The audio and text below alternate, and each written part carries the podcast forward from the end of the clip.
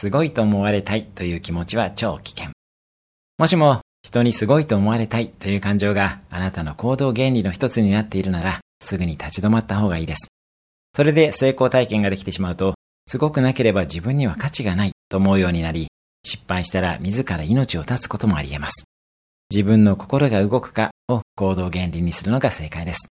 人からどう思われるかという指標は他者に依存してしまうのでストレスになります。